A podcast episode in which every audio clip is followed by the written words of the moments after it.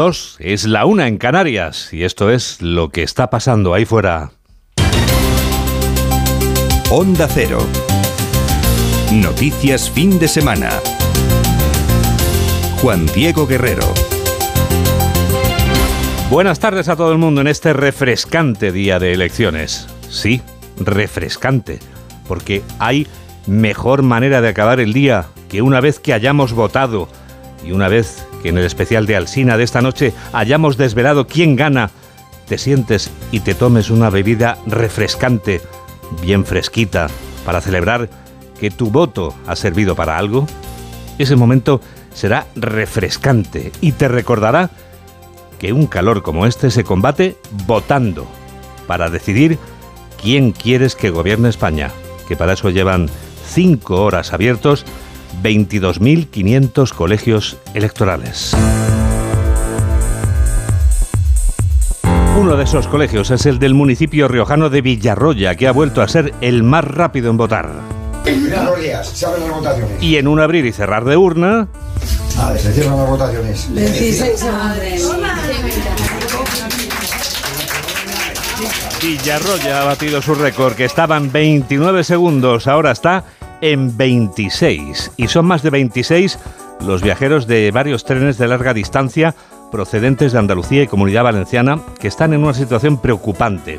Esa situación de los trenes que iban rumbo a Madrid ha provocado que la alcaldesa de Valencia, María José Catalá, haya pedido al gobierno de la nación que resuelva el problema en la red nacional de ferrocarriles. Enseguida les contamos cómo muchos de esos pasajeros quieren llegar a Madrid para ejercer su derecho al voto, pero se han quedado tirados, de momento. Y de momento sabemos que hay problemas en las entradas por carretera a las grandes ciudades. Hay muchos que lo están dejando para la hora de la comida. DGT Alejandro Martínez, buenas tardes. Muy buenas tardes. Hasta ahora estamos pendientes de un alcance que está complicando en Alicante, en la P7 en Cata de Gorgos hacia Valencia. Al margen de este alcance van a encontrar dificultades en Madrid, en ambas direcciones, en la 1 en circuito de Jarama, ya de entrada por esta misma 1 en el Molar, también en la 5 en Navalcarnero. De salida, mucha precaución en la carretera de Coruña, en la 6 a su paso por Aravaca y el Plantío. En Sevilla, en ambas direcciones, en la P4 en Los Palacios y Villafranca, ya en Vizcaya, en la 8 en Baracaldo hacia Cantabria, en Valencia, en la 3 por un accidente ya resuelto en Siete Aguas, dirección a la Comunidad de Madrid, al igual que en Toledo, en la 5 en Santa Cruz del Retamar y Mojado hacia Madrid. También muy densa en Cádiz, la 48 y a 4, todo ello a la altura de Chiclana de la frontera hacia la capital gaditana y mucha precaución en Cuenca, la 3 a la altura de Tarancón, sentido Madrid. Ha informado Alejandro Martín desde la DGT cuando son las 2 y 2, la 1 y 2 en Canarias. Sigue la jornada electoral en los informativos de Onda Cero. Los dos candidatos a presidir el gobierno y los dos candidatos que pueden ser decisivos para ayudarlos ya han votado. El candidato socialista a la reelección ha ejercido su derecho al voto en Madrid, en el colegio del distrito Moncloa Aravaca, que corresponde siempre al inquilino del Palacio Presidencial. Pedro Sánchez ha sido el más madrugador de los cuatro candidatos al ir a votar. Ignacio Jarillo. Así ha sido con el recibimiento habitual de sus seguidores y no tan seguidores situados a ambos lados de la calle del colegio electoral.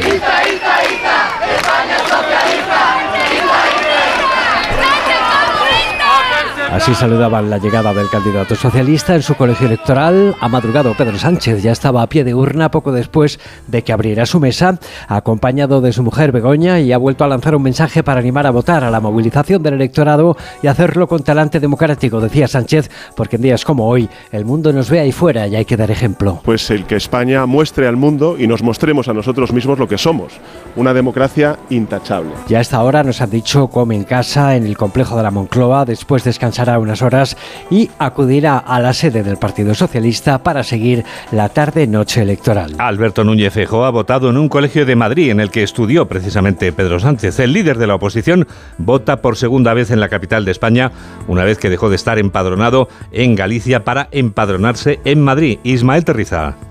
Ha llegado cinco minutos antes paseando con parsimonia junto a su pareja, saludando, besando y prestándose a selfies, con tranquilidad, sin los apuros de estas semanas previas. Luego, eso sí, mucha gente en el interior del aula de votaciones del Ramiro de Maetsu. Expectación para ver ejercer su derecho al candidato del PP, que después, de forma más organizada, ha realizado una declaración sin preguntas, más extensa de lo que suele darse en estas ocasiones. Fijo ha dicho estar muy orgulloso de su país porque, a pesar de las circunstancias, está viendo mucha participación. Que hoy nos jugamos qué modelo queremos para España, si queremos tener un modelo sólido. Pero que sea lo que sea que dice las urnas, bien está. Vamos a celebrar una fiesta electoral. Lo único que no sabemos con exactitud cuál es el resultado, pero lo que sí sabemos es que a partir de las 11 de la noche, cuando empiece a clarificarse el resultado electoral, España puede iniciar una nueva época y espero y deseo que los españoles decidan en libertad y agradecimientos a quienes han redoblado su trabajo estos días y especialmente a quienes lo hacen este domingo de verano. Recordamos que el líder del PP va a vivir la tarde-noche electoral en la sede nacional de Calle Genova 13, donde se han acreditado 225 periodistas de 131 medios de comunicación, 59 medios internacionales. El líder de Vox ha votado también en la capital de España, Santiago Abascal, que considerará heroico el resultado de las elecciones, sea cual sea, va a seguir el desenlace en la sede de su partido, que se encuentra en esa calle con nombre de planta biodegradable sostenible. Diana Rodríguez tiene los datos. Desde su cuartel general, la sede de la calle Bambú en Madrid, seguirá esta noche el escrutinio Santiago Abascal rodeado de su equipo. Un día clave que puede cambiar el rumbo de este país, decía esta mañana el líder de Vox en el Colegio Cristo Rey de Madrid, a donde ha llegado solo y minutos después, en un segundo plano, ha acudido a votar su mujer. Ante una nube de medios de comunicación ha dicho que cualquier resultado le parecerá heroico tras una campaña de demonización a Vox. Cualquier resultado que obtenga Vox en estas circunstancias va a ser un, un resultado heroico, porque no hemos podido hacer ninguna campaña con todo más en contra, con una posición de los medios de comunicación, en su mayoría, y de los adversarios políticos instalados en la mentira y en la demonización y en el retorcimiento del discurso de Vox. Agradecía además a Bascal el esfuerzo de los electores que han cambiado sus planes de vacaciones para ejercer su derecho a voto y que acuden a las urnas pese al calor, porque lo más importante, según el candidato de Vox, es que mañana comience un cambio de rumbo en España que ponga fin de una vez por todas a las políticas socialistas y de sus socios. Yolanda Díaz ha ejercido su derecho al voto presencialmente en Madrid. La candidata de Sumar ha defendido el derecho al voto como garantía de libertad. Aranzazu Martín. Yolanda Díaz ha hecho un llamamiento al voto y ha agradecido el esfuerzo de quienes hoy trabajan para que la jornada electoral sea posible. Sobre las 12 menos cuarto ha sido cuando la candidata de Sumar ha llegado a su colegio electoral, la Escuela de Minas, en el madrileñísimo barrio de Chamberí, acompañada de su hija y vestida de blanco. Ha sido recibida con algún discreto abucheo y algún discreto aplauso. Entre los mayores seguidores, una interventora del PSOE gritándole guapa, guapa. Pero en la despedida todo se ha intensificado. Los gritos de presidenta, presidenta se han mezclado con los de fuera, fuera o vete a planchar. Al salir, ha pedido a los ciudadanos que acudan a votar. Nos costó mucho conseguir este derecho, ha dicho, y en estas elecciones nos jugamos mucho. Creo que hoy nos ganamos o nos jugamos levantarnos mañana con más derechos, más democracia y más libertad. Les pido el que vayan a votar. Hoy sí comerá en familia y esta tarde se acercará hasta el espacio Larra que está funcionando como su sede provisional para seguir la noche electoral. 2 y 8, 1 y 8 en Canarias.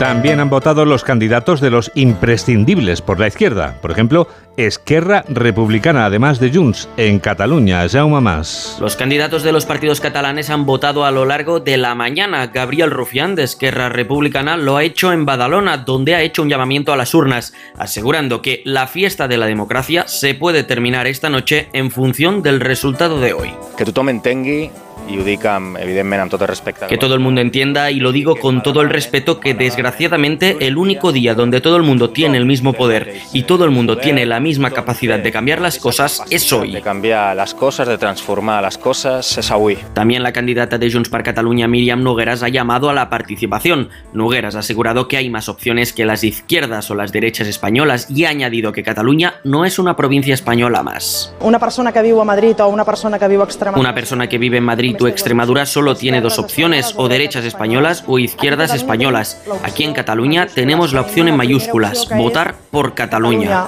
Votar per Catalunya. Los dos candidatos se han mostrado optimistas frente a los resultados que se anunciarán esta noche. Esquerra Republicana hará seguimiento electoral desde la Estación Norte, mientras que Junts lo hará en el Hotel Barceló Sans. Otros candidatos de los imprescindibles para gobernar por la izquierda han votado en el País Vasco. Hablamos de EH Bildu, aunque también recogemos la votación del PNV, esa formación política que ha demostrado que siempre debe ser tenida en cuenta. Redacción de Onda Cero en Euskadi, Roberto Forcén. El Gelchale Aitor Esteban ha hecho un llamamiento para que los vascos acudan a votar. Dice Esteban que es una cita electoral donde los vascos se juegan mucho. Euskadi lo que se juega es estar presente y ser tenida en cuenta y yo animaría a, toda la ciudadanía a expresar su voto cuanto antes mejor, porque es menos de cinco minutos, es ir al colegio, depositar el voto y luego, bueno, pues hoy ya tenemos el día libre. Por su parte, Merche Izpuru, a la cabeza de lista de H. Bildu por Guipúzcoa, ha insistido en que los votos de su formación no caerán en saco roto este llamamiento a toda persona que se considere euskaltzale, feminista, abertzale, progresista, para que su voto no se quede en casa. Aizpurúa espera ser aún más determinante en Madrid. La decisión de mantener o cambiar al hombre que gobierna España está en manos de casi 37 millones y medio de votantes y ya sabemos cuál es el porcentaje de ellos que ha depositado su papeleta en la urna hasta este momento. Tenemos información del Centro de Datos. ¿Cuántos de los electores con derecho a voto han votado ya, Beatriz Miralles? Pues a esta hora ya ha votado un 40,32% del censo, según los datos que acaba de comenzar a difundir el Ministerio del Interior. Se trata de una cifra ligeramente superior a la de las elecciones generales del 2019, cuando a esta misma hora había votado un 37,92%. Se trata de 2,40 puntos más que en las anteriores elecciones generales. Estos datos con confirman, por tanto, que hay un índice de participación destacable. Hay que tener en cuenta que aquellas elecciones fueron en el día 10 de noviembre. Estas son en un momento distinto y con el calor probablemente haya habido votantes que se hayan acercado durante la mañana, vea, a eh, introducir la papeleta en la urna. ¿Tenemos datos por comunidades autónomas o podemos comparar con algunas comunidades autónomas? Las comunidades en las que más se está notando la diferencia de participación y donde ha aumentado más ese porcentaje son Andalucía, donde ya ha votado un 42,08%, seis puntos más que hace cuatro años. En otra de las eh, comunidades, en Extremadura, eh, ha votado un 45,14%, siete, casi 8 puntos más que hace cuatro años. Y en las Islas Baleares, 37,36%, 6 puntos con 41 más que hace cuatro años. 2 y 12, 1 y 12 en Canarias. Sigue la jornada electoral en los informativos de Onda Cero. ¿Preocupado por el gasto del aire acondicionado? Este verano márcale un gol a tu factura energética con Mitsubishi Electric. El aire acondicionado más eficiente para que disfrutes sin sustos en tu factura a fin de mes. Mitsubishi Electric es tu aire. ¿Ya tienes planes para el verano? Seguro que te apetece desconectar, ¿verdad? Nosotras inventamos el verano como lo conoces. Nosotras fuimos las primeras en ponernos el bikini para ir a la playa. Nosotras inventamos el terraceo, el cine al aire libre y los amores de verano. Nosotras somos las que seréis vosotras de aquí unos años. Somos las miles de personas mayores que estamos sufriendo el verano en soledad. Hablando en Plata, una iniciativa de Antena 3 y La Sexta y Amigos de los Mayores contra la soledad no deseada. Es que esta casa se queda cerrada meses y estamos a cuatro horas de aquí. Sí, la casa está cerrada, pero se queda bien protegida. Con las cámaras y sensores podemos detectar si alguien intenta entrar. Y si hace falta, avisamos a la policía al instante para que puedan actuar. E incluso con el servicio de custodia de llaves, abrirles la puerta a nosotros mismos para que no tengas que venir. Está todo previsto. Este verano protege tu hogar frente a robos y ocupaciones con la alarma de Securitas Direct. Llama ahora al 900-272-272.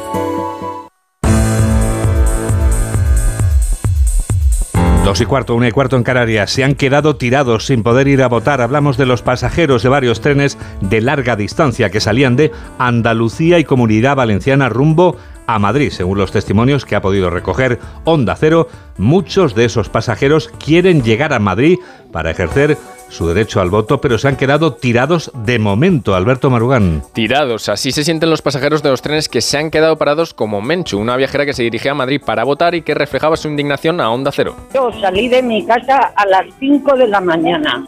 Salí de mi casa y me levanté a las 4 y cuarto de la mañana, pensando en llegar a Madrid a las 9. Y estoy todavía en Valencia, caminando como una loca para coger el tren que nos van a la razón sería un incendio en el túnel de San Isidro, en Valencia, que habría afectado a varias rutas como Valencia-Madrid, Valencia-Sevilla o Castellón-Puerta Umbría.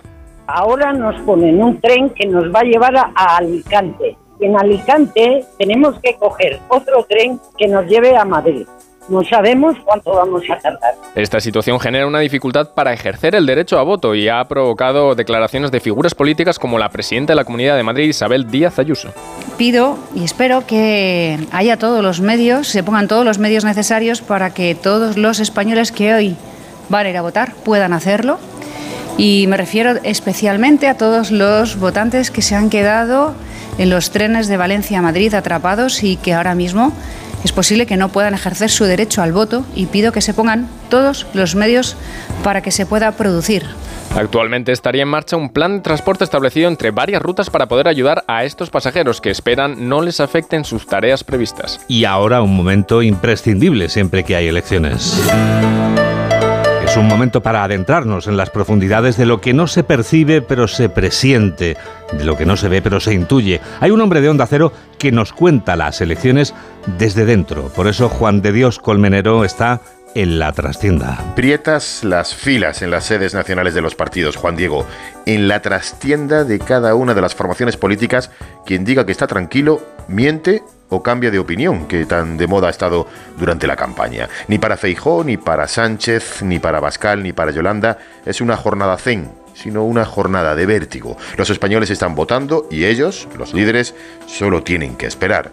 Ganar y obtener una mayoría para gobernar son dos metas volantes distintas entre sí, porque en un lado está el Partido Popular de Feijó, con el apoyo o no de Vox, pero en el otro lado no está el PSOE y Sumar. Estas dos formaciones no suman en ninguno de los casos, en ninguna de las encuestas, la mayoría para gobernar. Necesitarían el apoyo explícito con contraprestaciones del resto de la galaxia política independentista nacionalista, esto es, Bildu, Esquerra, el partido de Puigdemont, PNV y Bloque Nacionalista Galego. Pero estamos en la jornada decisiva.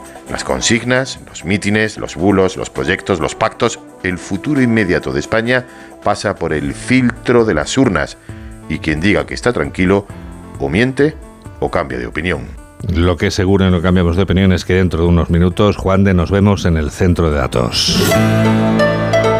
Vamos a volver ahora precisamente con información del centro de datos. La decisión de mantener o cambiar al hombre que gobierna España está en manos de casi 37 millones y medio de votantes y ya sabemos a esta hora, Beatriz Miralles, cuántas mesas han comunicado el índice de participación a las 2 de la tarde, una en Canarias. A esta hora las mesas comunicadas son un 96,43%. se trata de una cifra ahora mismo en el número de votación, un 40,45% de censo ya ha votado, son 2,53 puntos más que las elecciones del 2019. 40-45%, es decir, dos y medio, un poco más de dos y medio eh, puntos superiores. Sabemos eh, en las comunidades en las que más se está votando, de acuerdo con estos datos de participación que indican que ahora mismo ha votado más del casi casi el 40 y medio por ciento, ahora mismo 40,46% de la población, es decir, un porcentaje bastante apreciable respecto a las, a las elecciones de hace cuatro años.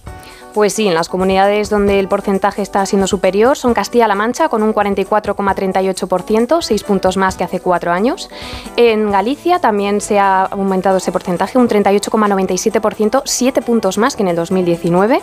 En La Rioja un 45,8%, superando cinco puntos el resultado de hace cuatro años. Enseguida nos adentramos en la capital de provincia española en la que más calor hace ahora mismo y también desvelamos si esta tarde va a refrescar en algún lugar de España. Sigue la jornada electoral en los informativos de Onda Cero. Me llamo Patricia Aguilar y esta es mi historia. Descubre en Disney Plus la serie documental original que recoge el testimonio de la joven española que fue captada por una secta. Yo tenía 16 años, empecé a hablar con él en internet. Una familia que no paró hasta rescatarla. Mi hija tiene que estar viva y la tenemos que encontrar. Había que ir a Perú. 548 días captada por una secta, ya disponible solo en Disney Plus. ¿Desanimado porque no llegan las vacaciones? Tranquilo, toma Ansiomet. Ansiomet con triptófano, lúpulo y vitaminas del grupo B contribuye al funcionamiento normal del sistema nervioso. Ansiomet Consulta a tu farmacéutico o dietista. Este verano vas a disfrutar con la operación salida. Chihuahua, el Chihuahua es muy optimista. El Chihuahua se mete con todo el mundo. Yo tengo una Chihuahua y pasan por mi casa un gran danés eh, y el Chihuahua se tira, ¿sabes? Entonces al volante pasa lo mismo porque el tú vas... Chihuahua es un mariachi, es un mariachi de sport que va para allá y se arrima a todas las fiestas. Este verano, viaja y diviértete con las voces más conocidas de A3 Media en la segunda temporada de Operación Salida, el podcast de Ponle Freno, ya disponible en ponlefreno.com, en la app de Onda Cero y en todas las plataformas de podcast. Es un mensaje de A3 Media. 2 y 20, 1 y 20 en Canarias. Córdoba, la capital de provincia española en la que hace más calor en este momento, es la ciudad que lleva recorriendo desde la apertura de colegios una mujer de Onda Cero. Volvemos a la ciudad que describió Lorca como Córdoba, lejana y sola, pero no en Onda Cero, donde hoy se siente próxima y acompañada Anabel Cámara. Acompañada con casi 35 grados, aunque comienzan a desaparecer las colas para votar en las mesas electorales cordobesas. Colas que se han formado desde primera hora de la mañana. Los más madrugadores nos daban estos motivos. Pues porque me voy a ir a la piscina y quiero quitármelo del medio. Que yo siempre soy de las que votan de la última. No sé, hasta las 8 tienes tiempo. Lo que pasa es que me voy a la piscina con una amiga y por eso es, sí. Pues estamos recién llegados de Benalmádena. He ido a recoger a mi padre a que viniera a votar. Tiene 87 años y él cuando se convocaron las elecciones pues no se fija mucho del voto por correo. Llegado de la playa para votar ahora mismo, porque me interesa mucho las votaciones que se celebran este año. Yo embarazada de ocho meses he venido a votar, así que hay que votar. Todo el mundo a votar. Hombre, a primera hora es cuando hay que votar, porque probablemente hoy haga mucho calor por la tarde, pero ahora mismo es el momento y en cualquier caso hay que votar siempre. Pendientes de los datos de participación, aquí hemos consultado algunas mesas en las que han votado ya el 50% de los electores previstos, sin contar el voto por correo. Hasta el momento la jornada ha transcurrido con normalidad, no se han reportado golpes de calor, tan solo un incidente en Córdoba capital donde la presidenta de una mesa ha sufrido un ataque de ansiedad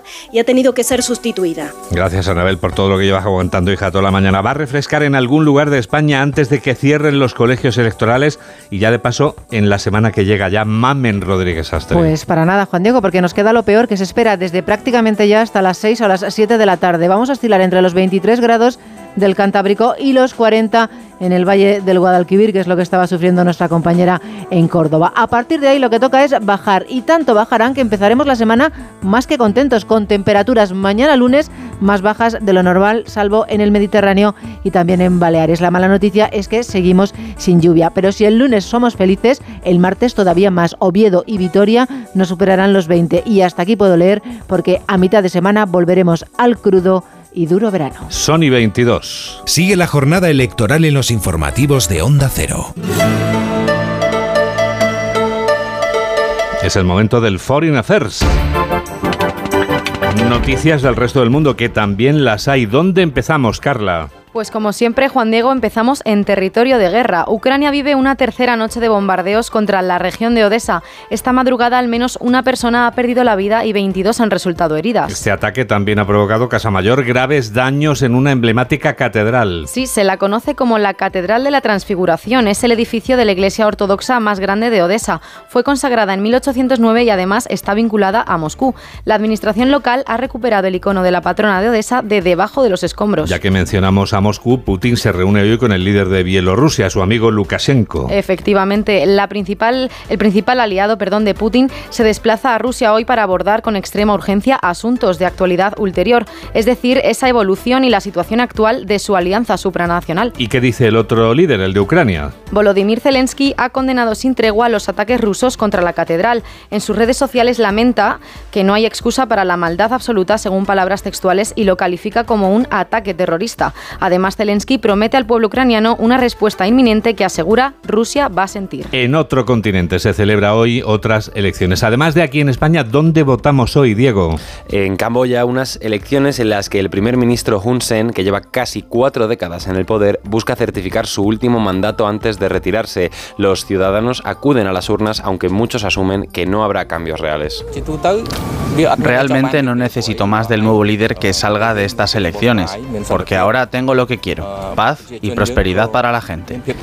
El, el Partido Popular de Camboya, liderado por el actual dirigente del país, es claro favorito para arrasar una vez más en los comicios y llevarse los 125 escaños totales del Parlamento camboyano ante la ausencia de una oposición real. Nos marchamos ahora, Diego, si te parece, hasta Washington, Estados Unidos, que está en alerta roja debido a un incendio forestal. Sí, el incendio originado este viernes en el condado de Cliquitat ya ha quemado más de 30.000 hectáreas en menos de 24 horas. Se han iniciado procedimientos de evacuación en los tramos rurales cercanos, aunque se desconoce si hay muertos o heridos. El Departamento de Recursos Naturales ha mostrado su preocupación por lo rápido que se está expandiendo el fuego debido a la poca humedad y al aumento de los vientos de la zona. Dicen es la peor pesadilla de un bombero. Nos centramos un poco en el mapa y nos centramos también en el suceso ocurrido esta madrugada, Carla, en el norte de México. Una vez más, el fuego es el elemento protagonista. 11 personas han muerto y 8 están hospitalizadas tras un supuesto incendio provocado en un bar. Ha ocurrido esta madrugada en la ciudad de San Luis, Río Colorado, en el estado de Sonora. Han utilizado un cóctel Molotov. Según las autoridades, un joven en estado de embriaguez al que habían expulsado del bar por faltar al respeto a las mujeres allí presentes decidió prenderle fuego con un cóctel Molotov. El fiscal del estado de Sonora, Gustavo Salas, ha descartado que hubiese amenazas previas. Lo que tenemos acreditado es que es un agresor aislado que había estado consumiendo bebidas alcohólicas. Aparentemente también fue eh, sacado de otro lugar previamente para dirigirse a este sitio y donde cometió los hechos antes narrados. Pero reitero, categóricamente no está asociado a un cobro de piso el cobro de piso es un delito común en México donde un agresor extorsiona económicamente a la víctima a cambio de protegerla ante una amenaza que él mismo plantea. En Israel siguen las protestas, Diego, por la reforma judicial. Sí, miles de ciudadanos siguen manifestándose en contra de las polémicas medidas del gobierno liderado por Benjamín Netanyahu. El primer ministro israelí, tras anunciarlo en sus redes sociales, ha sido operado de urgencia esta madrugada para colocarle un marcapasos.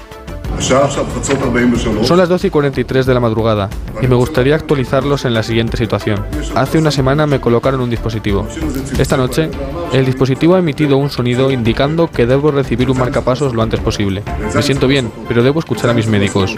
Y vamos a acabar hablando de aves en peligro en tierra firme. Diego, hablamos de aves en peligro en Internet.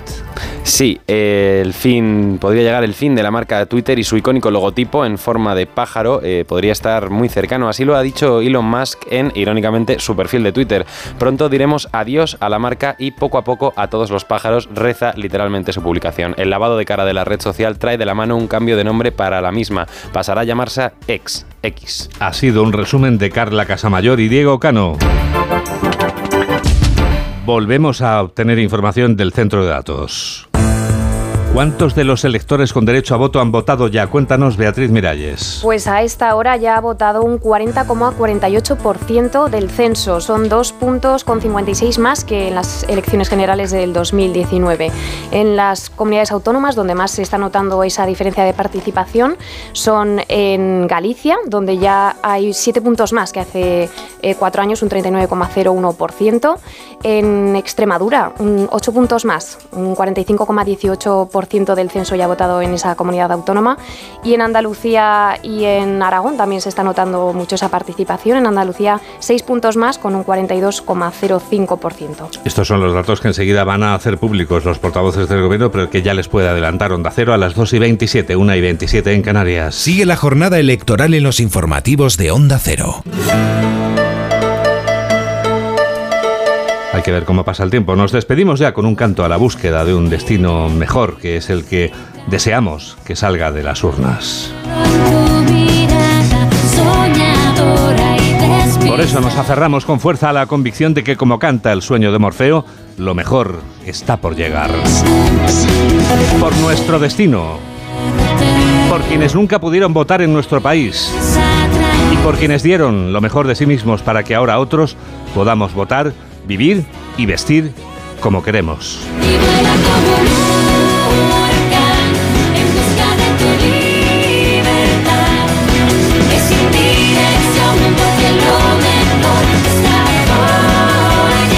Lo mejor está por llegar. Gracias por estar a ese lado de la radio y que la radio te acompañe. Adiós.